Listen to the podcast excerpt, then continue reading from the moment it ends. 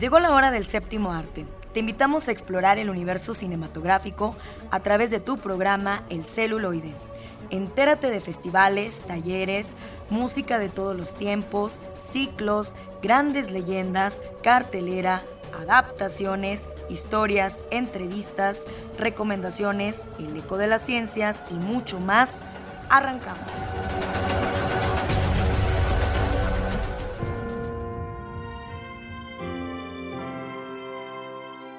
¿Qué tal amigos? Como siempre es un placer saludarlos y darles la bienvenida aquí en su programa El Celuloide. Gracias como siempre Eduardo Carrillo que en los controles nos apoya. Por favor quédense con nosotros porque estará época de oro. También tendremos las recomendaciones de cine, de teatro, con Ale Zavala, el, el lado ñoño, también con Oscar Ramírez, Cinema Rapsoda con Julio Rapsoda, tendrá también su análisis. Y en entrevista, como siempre, tendremos personajes potosinos muy interesantes. Seguimos un poco con el tema, retomando el tema del 80 aniversario de la lucha libre. Y ya tendremos una fotógrafa expositora de esta exposición, valga la redundancia, que está que estará vigente hasta el 26 de enero en Casa de Cultura del barrio de San Sebastián.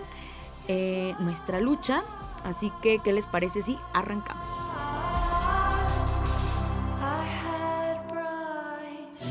Homenajemos al cine de ayer. Época de oro. Fue un director y guionista de cine mexicano. Dirigió 27 películas entre 1956 y 1971. Su película, El Camino de la Vida, lo hizo acreedor de la mención honorífica en la sexta edición del Festival de Cine de Berlín, en la categoría de Mejor Director. Hoy, en Época de Oro, recordaremos a Alfonso Corona Blake. Bienvenidos. Entonces me dijeron que hiciera una aplicación al sindicato de técnicos y manuales. La hice yo, me dijeron que no podía entrar, que había una crisis tremenda, que no había elementos, que no había nada, que mejor siguiera, dice, mire, jovencillo, no mejor que el secretario general, dice, váyase a seguir estudiando mejor medicina, dice, aquí no hay negocio para usted. Dice, pero a mí lo que me gusta y el camino a seguir para, para la cuenta técnica, pues es empezar aquí con el sindicato, porque ¿quién, quién lo deja? Aquí no dejan entrar a nadie. Dice, pues haga la solicitud. La hice y me dejaron practicar tres películas gratis para que aprendiera. Entonces me tocaron, no me acuerdo eh, Juntos pero no revueltos, Don Gil de Alcalá, no me acuerdo cuál la otra. Estando en Don Gil de Alcalá, que dirigía Arcadi, Arcadi Beutler, con José Mojica, Manolita Zaval. Entonces yo fui a practicar esa película. Ahí me sirvió mucho, que lo que yo puedo aconsejar, especialmente a los estudiantes, digamos, los que están estudiando. Usted puede leer todos los libros habidos y por haber de cine, de Kuleshov o no, sé cuántos autores puede haber de técnica cinematográfica, pero lo que más sirve es la práctica. Si, uno practica junto con una película completa, viendo cómo está elegida, agarrar el libro, agarrar el script, seguir los pasos de anotaciones como si fuera un script player, ahí se aprende todo el cine para poder uno filmar posteriormente. Amigos radioescuchas, llegó el momento del lado nostálgico de su programa El celuloide la sección Época de Oro. Excelente sábado de cine para todos ustedes. Alfonso Corona Blake, cineasta nacido en Autlán, Jalisco, el 2 de enero de 1919. Murió víctima de una hemorragia cerebral la mañana del jueves 21 de enero de 1999 en el Hospital Los Ángeles de la capital mexicana. Actor, script, asistente de director y finalmente realizador.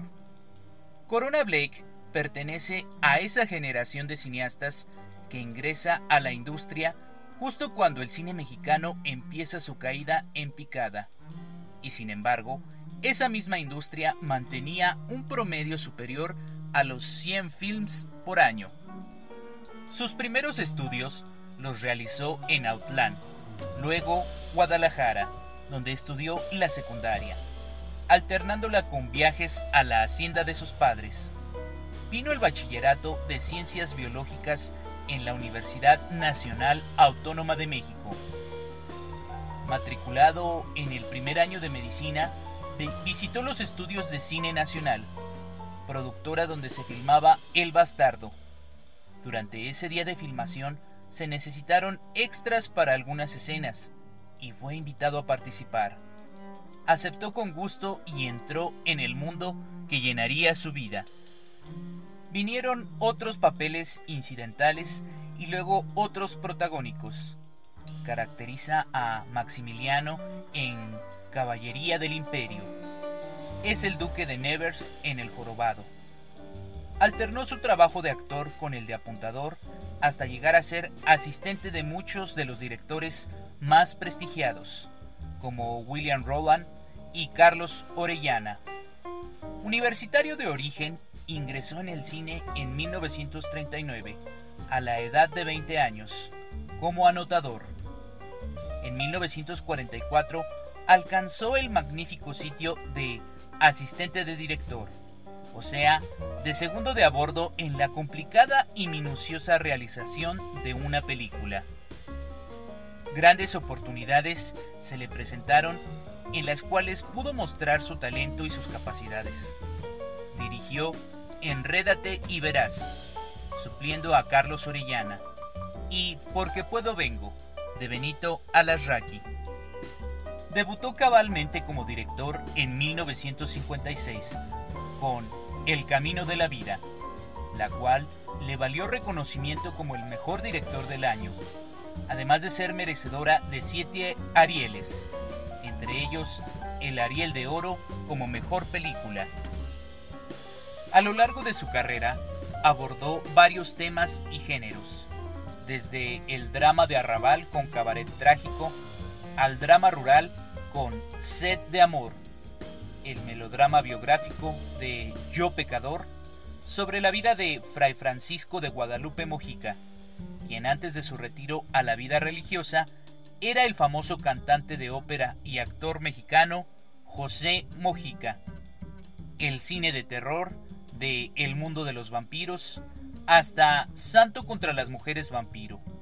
El cine de luchadores, uniendo lo fantástico a la lucha libre para crear un universo ligado a la tradición del cine gótico de los 50 y 60, con lo que obtuvo reconocimiento de varias partes del mundo. De las cerca de 27 películas que dirigió, fue escritor de dos guiones y dos argumentos, incluido Amanecí en el huerto, historia que afirmaba le fue plagiada por el productor Rubén Galindo. El Heraldo de México consignó el hecho. El director Alfonso Corona Blake pedirá en la próxima asamblea de la sección de autores del Sindicato de la Producción Cinematográfica la expulsión del productor Rubén Galindo, a quien acusa ahora de haberle plagiado su historia Amanecí en el huerto, la que con algunos ligeros cambios filmó como Amanecí en tus brazos. Este señor se aprovechó en su carácter de productor de un argumento que yo le llevé personalmente, el cual plagió y no tuvo empacho en filmar como suyo, dijo Corona Blake. Yo soy Alex Jara. Tenemos una cita el próximo sábado a partir de las 3 de la tarde para recordar lo mejor de la época de oro de nuestro cine. Hasta entonces. Llegó el momento de recibir a nuestros invitados. Escucha la entrevista.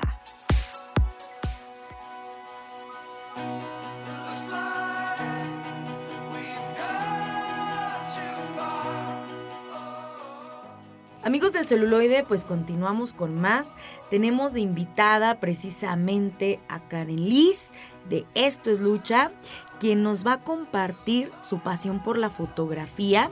Recordemos que hay una exposición dedicada al tema de la lucha libre local llamada Nuestra Lucha en la Casa de Cultura del barrio de San Sebastián que estará, por cierto, hasta el 26 de enero. Recuerden que desde las 8 de la mañana hasta las 8 de la noche, de lunes a viernes, pueden ustedes visitar esta hermosa casa de cultura en el legendario barrio de San Sebastián y resulta que en esta exposición pues participa Karen Liz, que tiene también un canal precisamente dedicado a la difusión de la lucha libre. Así que bienvenida, muchas felicidades. ¿Desde cuándo nace esa pasión por el arte de la fotografía y por qué la lucha libre? Bueno, pues la fotografía me empezó a gustar.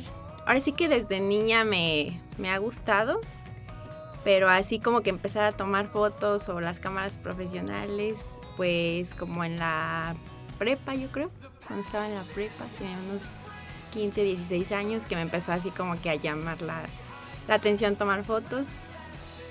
Y, pero ya fue hasta la uni que empecé ya ahora sí como que a, agarrar una cámara.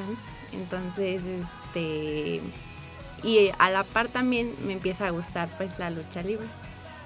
Y pues entonces combinar esas dos cosas, la verdad es que pues ha sido muy padre porque pues tanto mi carrera como el deporte que pues más me gusta, pues es mi favorito. este, la verdad que pues es muy padre eso. Pero sí, yo creo que fue más o menos como en la en la en la sí, en la prepa.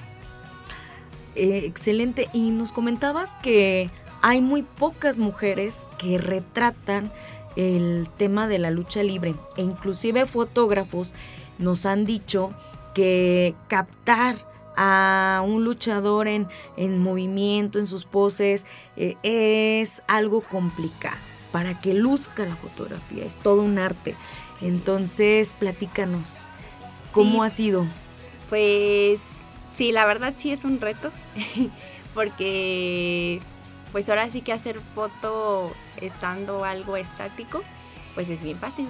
Sí. Pero ya cuando es en movimiento, pues ya es diferente. Entonces, pues ahora sí que es este, pues ahora sí que configurar la cámara como DVD para que pueda captar ese movimiento. Y pues también creo que tiene que ver mucho el ojo, tu perspectiva, este, encontrar el, mejor ángulo, este, dónde te pones, eh, en qué momento, por ejemplo, este, pues ya muchas veces de ir a la lucha, pues ya más o menos sabes, este, como que cuáles son los mejores momentos, O sea, porque el chiste no es estar tomando a cada rato, pues no, o sea, se te gasta memoria, se te gasta pila, entonces eh, como que donde hay más acción o donde tú sabes que va a ser tal movimiento, no sé, algún luchador, pues entonces ya te es más fácil ya como que decir, ahí viene lo bueno, aquí tomo la foto. Excelente.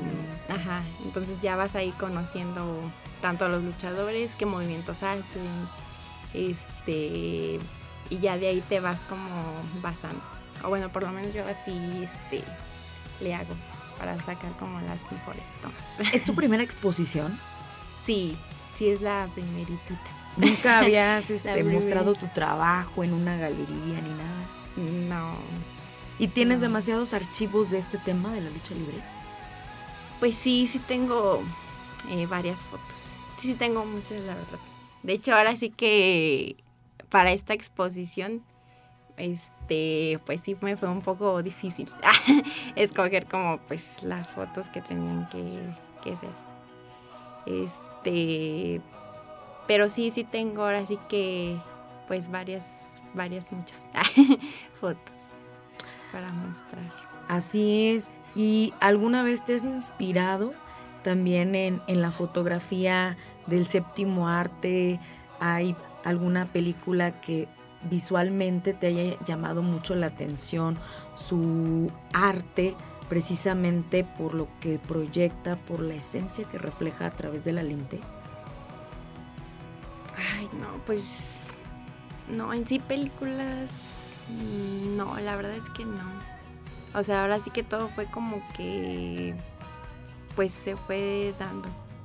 Aparte porque también este en la uni pues tuve un profe que también me daba así como que sus críticas pues constructivas, ¿no? Entonces a él le mostraba ahora sí que mi trabajo y ya pues él me decía que estaba bien o que acomodara. Te retroalimentaba. Ajá. Así es. Y por ejemplo, el cine documental no lo has explorado o el estar tan empapada, tan adentrada al tema de la lucha libre no ha despertado tu interés como para poder filmar algo, este, no nada más captarlo a través de la fotografía, sino poder eh, documentar eh, toda, pues, eh, toda esa esencia que le da identidad a la cultura. Sí, la verdad es que sí, de hecho sí me gustaría mucho este hacer un documental. Este, primero Dios, sí me gustaría hacer uno. Este, de hecho ahora sí que cuando fue la pandemia, este, ahí como que lo quise planear. Este, y de hecho hay, hay uno sobre la Arena México que estuve viendo precisamente para estar ahí como que basándome en eso. Este, pero luego también por lo mismo de la pandemia, pues ya ve que pues dejaron de hacer funciones y eso, entonces como que también este como que lo fui como que dejando, ¿no? Así como que guardadito. Así es, y valdría mucho la pena porque en San Luis Potosí hemos estado haciendo todo un recorrido a través de estas entrevistas por el 80 aniversario de la lucha libre local y nos hemos encontrado gratas sorpresas, ¿no? Del talento que existe, la riqueza. Sí, sí, la verdad sí hay mucho de dónde de dónde sacar este material y pues como usted dice, o sea, es que es mucha mucha historia y mucho que conocer, entonces pues sí, sí me gustaría ahora sí que retomar ese ese documental que tengo por ahí pensado. Bueno, pues estaremos muy al pendiente. Sigan las redes de Esto es Lucha, ¿verdad? Sí. Pues muchísimas gracias, Karen Liz, y continuamos con más aquí en el celuloide. Gracias a usted.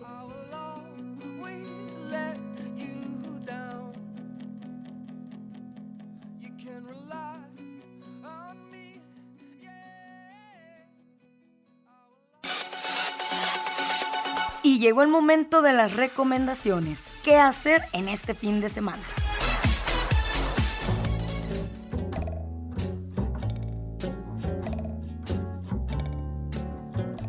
Muy buenas tardes amigos del celuloide. Muchas gracias por sintonizarnos como siempre a través de Radio Universidad. Soy Alejandra Zavala y les doy la bienvenida a nuestra sección de música, cine y teatro. No subestimes a los hombres mayores. Nunca subestimes el poder de una carta bien escrita. Sí, el amor enloquece a la gente. ¿Te está gustando Jane Austen? Sí. ¿Y cómo te pareció Úrsula Lewin? Ay, ¿no te gustó Lewin? No los leí. ¿Cómo sabes que no te gusta si no lo has probado? creo que a mi edad sé que me gusta. La edad no tiene nada que ver. Yo decidí leer libros de niñas como Jane Austen no es de niñas, lo cual descubrí cuando los leí. Tal vez descubres que la ciencia ficción no es solo, ¿qué? ¿Extraterrestres y naves espaciales? Correcto. Si habían oído alguna de estas frases antes, seguramente ya sabrán de qué película hablaremos el día de hoy, ¿verdad amigos? Así es, se trata nada más y nada menos que The Jane Austen Book Club, o Conociendo a Jane Austen, que fue como se tradujo al español. Yo tenía años queriendo ver esta película y por una razón u otra nunca la había podido ver y curioseando por una de las muchas aplicaciones de streaming que hay ahora, me la encontré por estos días de cama y reposo. La película fue estrenada en el 2007 y es una adaptación de la novela del mismo nombre de Karen Joy Fowler, publicada en el 2004. Fue dirigida por Robin Zucker y contó con las actuaciones de María Bello, Emily Blunt, Kathy Baker, Amy Brennan, um, Maggie Grace, Jim Smith y Hugh Dancy, entre otros. Y nos relata básicamente la historia de cinco mujeres y un joven que forman un club de lectura y se reúnen para discutir seis libros escritos y publicados por Jane Austen, Emma, Orgullo y Prejuicio, Sensatez y Sentimiento, Persuasión, La Abadía de Northanger y Mansfield Park. La idea se le ocurre a Bernadette, es Kathy Baker, cuando conoce a una desmoronada Prudy, que es Emily Blunt, en un festival de cine dedicado a Jane Austen. De ahí la frase, Jane Austen todo el tiempo, el antídoto perfecto. ¿Para qué? Para la vida. Bernadette piensa con este club de lectura distraer a sus amigas que están pasando por momentos difíciles. Soledad, divorcio, tentaciones, traición. Pero les falta un miembro para el sexto libro. Entonces Jocelyn, que es María Velo, conoce a Greg, que es Hugh Dancy, un muchacho mucho más joven que ellas, que le parece que podrá distraer a su recién separada amiga Silvia, Amy Brenman, y lo invita a participar, lo que vuelve las discusiones más interesantes y a veces controversiales al contar con la opinión masculina. Al pasar los meses, los miembros del club empiezan a sentir y encontrar similitudes en los eventos y las características entre los personajes de estas historias y las propias, y cómo se entrelazan unas con otras. Lo mejor es la amistad que surge este, entre este grupo de personas, que aparentemente no tienen nada en común a través de la lectura. La verdad es que, viendo la película, me quedó mucha curiosidad de leer el libro, así que voy a ver si lo encuentro y ya luego les platico. Amigos, los voy a dejar con el trailer de esta película y la frase que más me gustó. Cuéntenme si, se animaron a verla y qué les pareció. Por cierto, y antes de que se me olvide, recuerden que del 18 al 31 de enero se presenta la muestra internacional de cine en el conocido cine que está frente a la Alameda. Recuerden consultar la cartelera y los horarios en internet. Muchas gracias por acompañarnos y hasta la próxima. Leer a Jane Austen hace que quieras enamorar. You haven't said which book you want to be responsible for. Maybe Persuasion, because I'm increasingly drawn to its elegiac tone. Don't think I'm doing a book club. You're doing it. Mansfield Park, Pride and Prejudice, Emma, Persuasion. Six people will each be responsible for one book. All Jane Austen, all the time. The members of the Jane Austen Book Club. We're gonna go to Paris. My husband and I. Are hopeful about love. Send me a postcard. Paris is off. But helpless. I've been seeing a woman at work. When it comes to relationships. Do you think he has a brain tumor? I think he fell in love. Well, I'm rooting for the brain tumor. We don't just dispose of people we love. I sort of invited someone, said he might come maybe. Is this the order that we read them in? They're not sequels. Emma and Mr. Knightley, you just never feel the sex. Austin's all about keeping it zipped. I could use a little encounter in the woods with Mr. Darcy right now. So what'd you think about Greg? How about those dreamy eyes? And really nice. You're such an Emma. You'd love to pair up the whole world. It's a great dress. That's not Jane's theme, is it? Jane and I, we know our theme. Dean thinks Austin is the capital of Texas. Maybe high school's over. High school's never over. You can't read these novels without wondering if she doesn't have a little thing for the naughty boys. Who doesn't? Oh, he looks at me like he's the spoon and I'm the dish of ice cream. To survive romance in the modern world, Isn't physical attraction one of the ungovernable forces? At least the brakes. they'll have to ask themselves one question. thought these shoes just don't suit me. Hey, I put some new shoes on and suddenly everything's right. I said, hey, I put some new shoes on and everybody's smiling. It's so inviting. This is what, this is a rule book? We could do worse. Reading Jane is a freaking minefield. Are we all up for a little romance? Ready? I don't need an excuse. The Jane Austen Book Club. It's the perfect antidote To what? to life.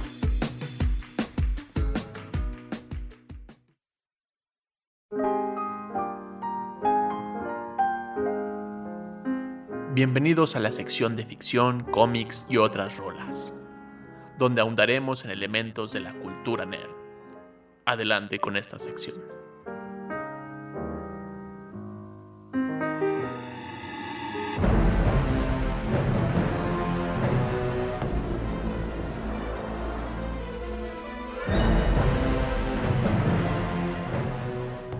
Hola a todos, bienvenidos al lado ñoño del celuloide. Yo soy Oscar Ramírez, me acompaña Lalo Carrillo en los controles y hoy quiero compartir contigo la nueva película animada de Resident Evil Dead Island. Esta película la puedes encontrar en la plataforma de HBO Max. Es una película que, según Capcom, se sitúa después de Resident Evil 6.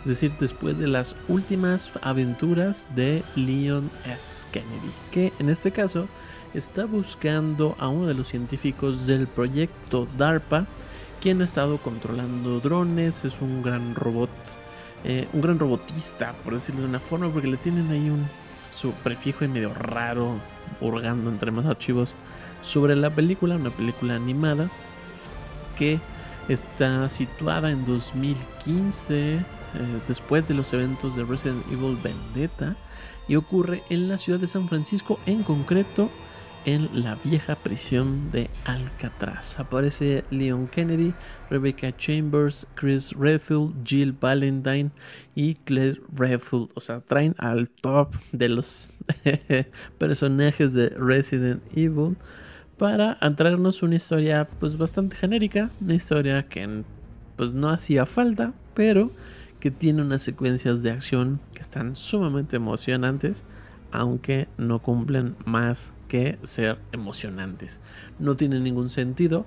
Y algo que sí está chido, que es como es ya la idea de los fans, es justo ver a estos personajes todos juntos en una sola historia mientras están tratando de resolver algunos conflictos internos, conflictos pasados que solo los más hardcore de la saga de Resident Evil van a poder identificar con un poquito más de precisión y que pues deja afuera a muchos otros espectadores, eh, personas sobre todo quienes se quedaron con las películas de live action, que jugaron tal vez más el Resident Evil 4, o tal vez echaron los remakes como el 2, el 3 y yo reciente pues obviamente el 4. Pero pues si no hiciste el remake del 1, no ubicas a estos personajes, no los ves más allá de la saga, pues entrar en la película suena bastante aburrido aunque el intro plantea un universo muy amplio para ciertos guiños de aterrizarte en dónde está abarcada la historia, aunque no te da tiempo de abordarla, no te da tiempo de procesar, de ver de qué se está tratando.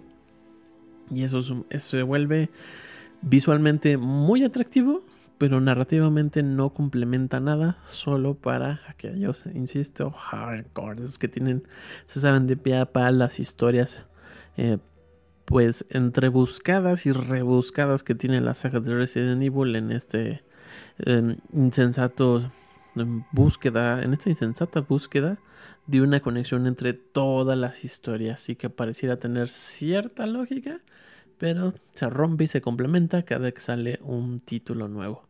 Y pues esta serie de animación, pues justo está en ese sentido, que aparece, podrían ser muy buenas historias aisladas dentro del universo de Capcom, pero pues siguen como sin darnos una película que emocione del todo, una película que entretenga del todo, que creo deje satisfecho al espectador, lo voy a decir así, no es por menospreciar a nadie, pues el espectador promedio, ese que entiende y le, le gusta la animación, entiende la historia de Resident Evil, le encantan los zombies y esta entrega de Dead Island se ve bastante bien, se ve interesante, pero no alcanza a permear más allá. Dirigida por Ekrio Hasami y Makoto Fukami, supervisado y basado en los personajes de Capcom por un montón de gente. Y lo que sí es que la animación se ve mucho mejor que en las anteriores entregas de películas animadas de Resident Evil. Pareciera que agarraron los moldes y los renders de los videojuegos, de los remakes y hicieron ahí algún trabajo nada más de digitalizar para el proceso de película. Porque las similitudes, los trajes, las características están así en sumamente calca y eso lo vuelve sumamente entretenido y repito en esta eh, sobrecarga de personajes donde un villano que se ve sumamente maloso trata de ser más malo que Albert Wesker y confronta a todos los personajes como para intentar que ellos no son tan buenos amigos como aparentan, que no son tan buenas personas como ellos aparentan en la búsqueda de un nuevo virus, en la búsqueda de una mutación diferente al, virus T que se está encontrando en especies animales mm, varadas alrededor de la isla de la muerte, que la isla de la muerte pues, es el recinto de Alcatraz, que tiene muy poca presencia, por cierto, en la película, porque nomás es el pretexto para que todas las pistas y todos los personajes lleguen a ese punto y se encuentren en una dinámica muy tradicional de las historias de Resident Evil en las películas. Pero pues no va más allá en esta búsqueda de este jefe del, del DARPA, el doctor Antonio Taylor, que está más en una búsqueda de venganza personal, donde confrontará a todos nuestros grandes héroes. Y Rebecca Chambers llegará a salvar el día porque haya encontrado una forma de contrarrestar ese nuevo mutágeno. Mientras Jill está peleando con Chris, Leon se hace mancuerna con Jill una vez más. Y Claire hace mancuerna con Jill, haciendo a Jill el personaje central de la historia, que aparece muy poco, pero es la que hace avanzar toda la narrativa, es la que tiene más conflicto en sí misma como personaje por todo lo que vivió después de mm, que Albert Wesker controlara su mente, sobre todo que lo hayamos visto enfrentarse a Chris Redfield en Resident Evil 5. No en las películas, Resident Evil 5, el, videojuego. Y entonces, este pasado tormentoso con Nemesis, tormentoso con Wesker, está arrastrando un poco a Jill Valentine de que ya debe de superar una especie de miedo, o confrontar una especie de medio, de miedo, perdón, al cual Chris constantemente la está sobreprotegiendo, se enoja con ella, pero no se lo dice directo, hasta que el doctor Taylor hace que hagan una especie de las paces, que se enfrenten a sí mismos en un punto de muerte. Y recrean, pues casi al final de, de Resident Evil 3, la lucha de Jill contra las últimas mutaciones de Nemesis en un rescate como de estos monstruos mutantes que son muy característicos en las primeras entregas de los juegos de Resident Evil. Pero pues no va más allá de un científico loco que se cree malo, se muestra malo, que pone en conflicto a razones muy íntimas, muy personales, y eso es interesante, pero al verlo en la película y desarrollarse en la película, pues no resulta tan entretenido. También este, hay un personaje que tiene una super batalla épica con Leon, María Gómez, que también aparece como si ya la conociéramos desde mucho. Se muere en la película en una pelea que sí está súper bien montada. Las secuencias de animación están súper bien hechas. No es cierto, no están súper bien hechas. Están bien hechas porque se rompe constantemente la narrativa, pero son emotivas y son emocionantes al contraste de los diálogos internos y el conflicto interno exteriorizado por los personajes que tiene la película, que lo vuelve sumamente aburrido, pero se ve muy bien, la animación está súper bien hecha, las secuencias de acción creo que por eso resalta, porque la secuencia dramática es sumamente poco intensa, no casi no es aburrido, sino que es una construcción muy sencilla, que no trata de ponernos a pensar, que no trata de ponernos a prueba como espectadores. Creo que esa es la gran desventaja que tiene esta película, que trata de ser muy solemne con la historia, que trata de ganarse un puesto dentro de que forme parte de, la, de los eventos canónicos y no va más allá de una otra, ni siquiera una otra película de Resident Evil que queda ahí como de bueno y que sobre todo estoy seguro que la vas a volver a ver intentando darle otra oportunidad. Y eso no quiere decir, no quiere decir que esté tan mal hecha a diferencia de otras, que al menos yo que las vuelvo a ver, se vuelve sumamente aburrido, salvo porque aparece Leones Kennedy. Y acá creo que el asunto es que como vuelve a aparecer Jill Valentine en un personaje mucho más definido por los juegos y sobre todo por la reedición de Resident Evil 3, le da un un plus al personaje, pero no se queda más allá como del fanservice, de que sea emotivo para los hardcore gamers y pues a los fanáticos de la saga sobre todo, ¿no? A nuevos espectadores, espectadores no tan adentro de la saga, pero que se ubican de qué trata o de qué va y están un poquito este enterados de qué es Resident Evil, pero sobre todo la idea de los zombies y de los mutágenos de virus que mutan en seres que te van a devorar, pues les resulta atractivo, pero creo que encuentran en películas de menor presupuesto, en historias de menor presupuesto, acciones mucho más interesantes, narrativas mucho más interesantes, que les atraen mucho más o que les llena más en este corazoncito muy suyo que tienen del amor hacia los zombies. Porque no es una película que trate de zombies, no es una película que trate del videojuego. Entonces toma un montón de esos elementos que no, que son, pero no son esa historia, para darnos una nueva historia y resulta bastante normalera para mí la película. Y insisto, no es una mala película, está mucho mm, mejor y mejor realizada que anteriores entregas de animación que tratan justo de, de darle mucho este heroísmo norteamericano que es muy raro que permee dentro de las historias de Resident Evil porque al menos las últimas se ha tratado de los personajes y acá trata de volver a hacer lo mismo aunque se va alejando y se centra en los personajes pero creo yo alcanza a permear. Pero te invito a que la veas. Resident Evil Dead Island la encuentras en la plataforma de HBO Max. Si te gusta Resident Evil, te invito a que dejes tu comentario, tu opinión aquí abajo en los comentarios, le des a like, compartas y pues si ya la viste, dime qué te pareció. A lo mejor se me pasó algo a lo mejor tuviste algo que sí es sumamente más emocionante y conecta mucho mejor. Y me gustaría saber tu opinión. Nos vemos en el próximo video.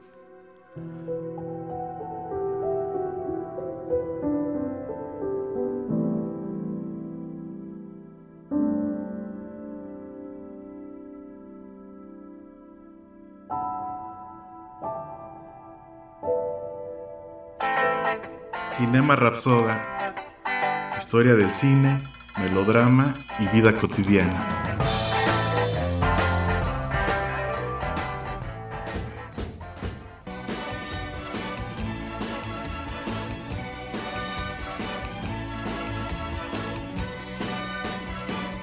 Hoy para mí es un día especial, hoy saldré por la noche.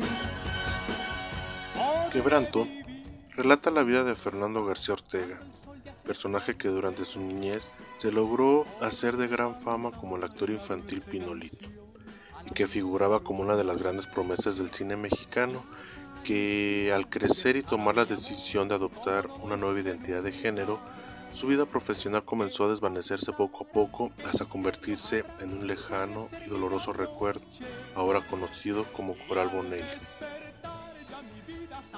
Es por ello que en esta ocasión en Cinema Rapsoda charlaremos sobre este bellísimo documental donde Roberto Fiesco nos permite conocer la vida de Fernando y cómo se sumió como travesti añorando su pasado y enfrentando su crudo presente, lleno de limitaciones, carencias y prejuicios, sobre todo en lo que a la sexualidad se refiere. Escrita y dirigida por Roberto Fiesco, fue ganadora del Ariel como mejor largometraje documental, así como un referente genuino del documental mexicano. Roberto Fiesco es egresado de la Escuela Nacional de Artes Cinematográficas y de la Escuela Nacional de Arte Teatral del Instituto Nacional de Bellas Artes. En 1996 fundó la Cooperativa Cinematográfica Morelos y más tarde fundaría la productora Mil Nube Cine. Ha producido diversos proyectos de largometraje y cortometraje, tanto de ficción como de documental, además de haber dirigido títulos que han recibido distintos reconocimientos nacionales e internacionales. Por otra parte, Fiesco nos muestra en este documental cómo su narrativa nos envuelve y acompaña el ritmo de la música de Rafael representando el pasado y presente de Coral quien puede interpretarlo excepcionalmente.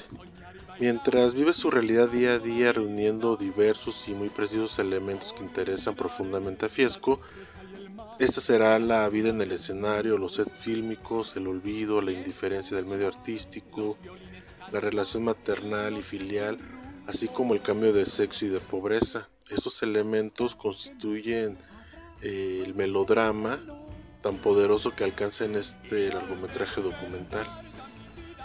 Fiesco es importante destacar que no se limita al formato tradicional del documental, que combina cabezas parlantes junto con materiales diversos, fotografías, recortes de prensa y videos del archivo personal de los protagonistas, sino que también incorpora pequeñas dosis de ficción mediante algunas puestas en escena que le dan frescura y dinamismo a su propuesta. Hay sendas secuencias musicales que permiten el lucimiento de Coral y de su madre.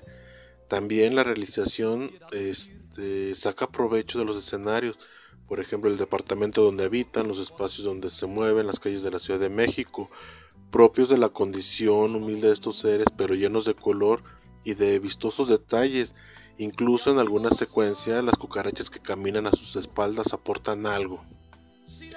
Es conmovedor cómo el director plasma con soberbio estilo en este documental, editado además magistralmente por, por Julián Hernández, largos y vistosos planos secuencias y planos fijos eh, musicalizados con tangos y música ranchera, adentrándonos a, a, un mundo en el que habita Coral y que sin pudor alguno nos hace formar parte de su vida presente. Es en estas cuatro paredes que junto con su madre contemplan los días pasar lentamente mientras llevan a cabo su rutina cotidiana, como levantarse, maquillarse, preparar sus alimentos, pasear al perro, pero sobre todo recordar y añorar cómo fue el pasado como Fernando. Un pasado lleno de alegrías, donde se veía cada vez más cerca una larga y exitosa carrera dentro de la actuación. Ese pasado lleno de fama, admiración, respeto y aceptación que pese a tenerlo todo, esa sensación de vacío en cada secuencia lo invade de manera abrumadora. Y ese vacío, como veremos a lo largo del documental, lo llevó a transformarse, a comenzar a usar vestidos, faldas, aretes, a maquillar, superarse el busto, dejarse crecer el cabello. En suma, a convertirse en una mujer, haciendo a un lado a Fernando García, y ahora con una nueva personalidad, la de Coral. Y en esta parte del documental conoceremos cómo ese cambio a coral lo hizo sentirse completa, realizada, por primera vez en mucho tiempo feliz. Pero también nos muestra que para alcanzar esa felicidad tuvo que pagar un precio muy caro, sacrificar su carrera profesional.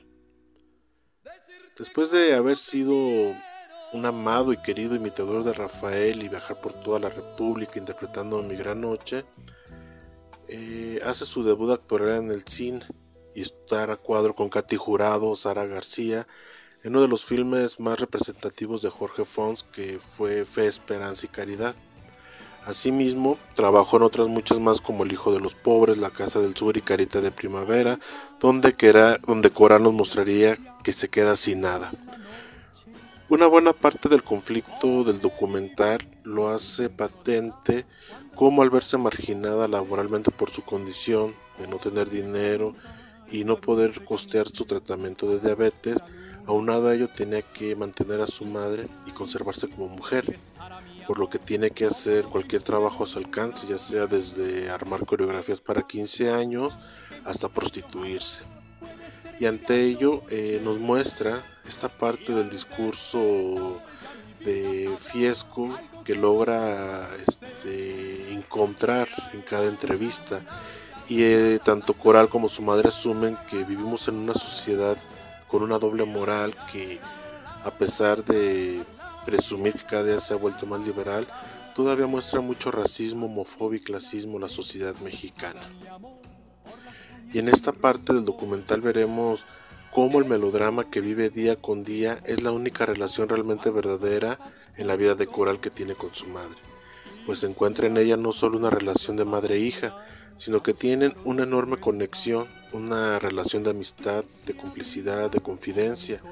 Además, la madre comparte incluso el dolor que siente su hija al verse rechazada, no solamente por la sociedad, sino por sus mismos familiares y amigos que dicen aceptar esta nueva identidad de Fernando.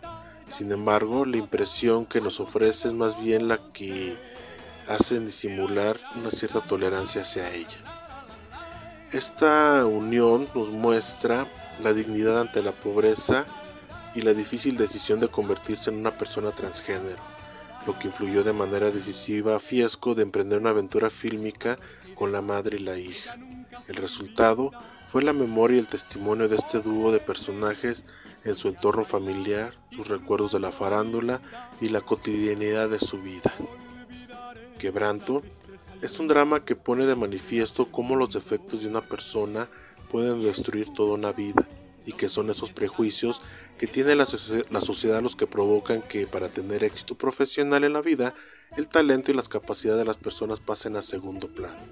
Lo importante es la imagen que se tenga, cómo se ve uno frente a los demás. Este documental también es una crítica a estos mismos prejuicios que hacen menos a alguien por el hecho de ser diferente, por no pertenecer a lo que la sociedad marca. Pero también es una crítica a esta sociedad de pleno siglo XXI que se rehúsa a aceptar que todos, independientemente de las características físicas o de los gustos personales, somos eso, personas, seres humanos. Una sociedad, además, que exige hacia afuera ser tratada con igualdad, nos muestra que hacia sus adentros no es capaz de ejercerla. Evidentemente, el tema de la diversidad sexual ocupa una posición principal en el discurso de quebranto, en una apuesta por mostrar personajes con toda su humildad y contribuir así a despejar estos prejuicios e injustas animadversiones acerca de esta sociedad conservadora como es la mexicana. En suma, Quebranto es un documental de buen ritmo e inteligente que ofrece al espectador diferentes vetas que descubrir. Sin duda, una de ellas es la vocación melodramática construida desde las canciones, desde los momentos de risa, llanto, indignación, recuerdos, amor, entre otros. Finalmente, Fiesco demuestra una vez más con quebranto que está completamente consagrado dentro del cine nacional y que como pez en el agua puede moverse dentro de cualquier género cinematográfico y lograr un trabajo final como pocas veces se ve en México, con una calidad visual y narrativa excepcional, con lo que nos demuestra una postura hacia lo que se vive en el país.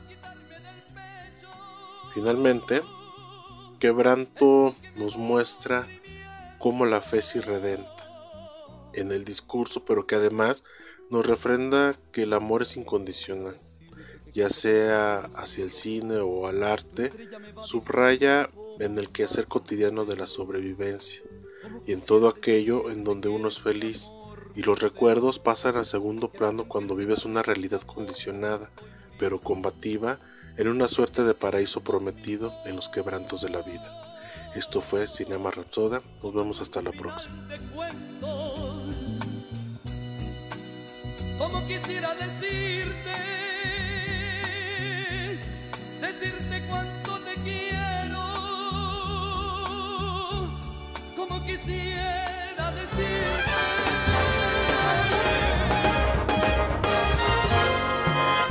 Esto fue El Celuloide. Escúchanos por el 1190 de AM. Teléfonos en cabinas 826-1348. Síguenos en nuestras redes sociales y YouTube. Nos encuentras como El Celuloide. Dirección de Radio y Televisión de la Universidad Autónoma de San Luis Potosí.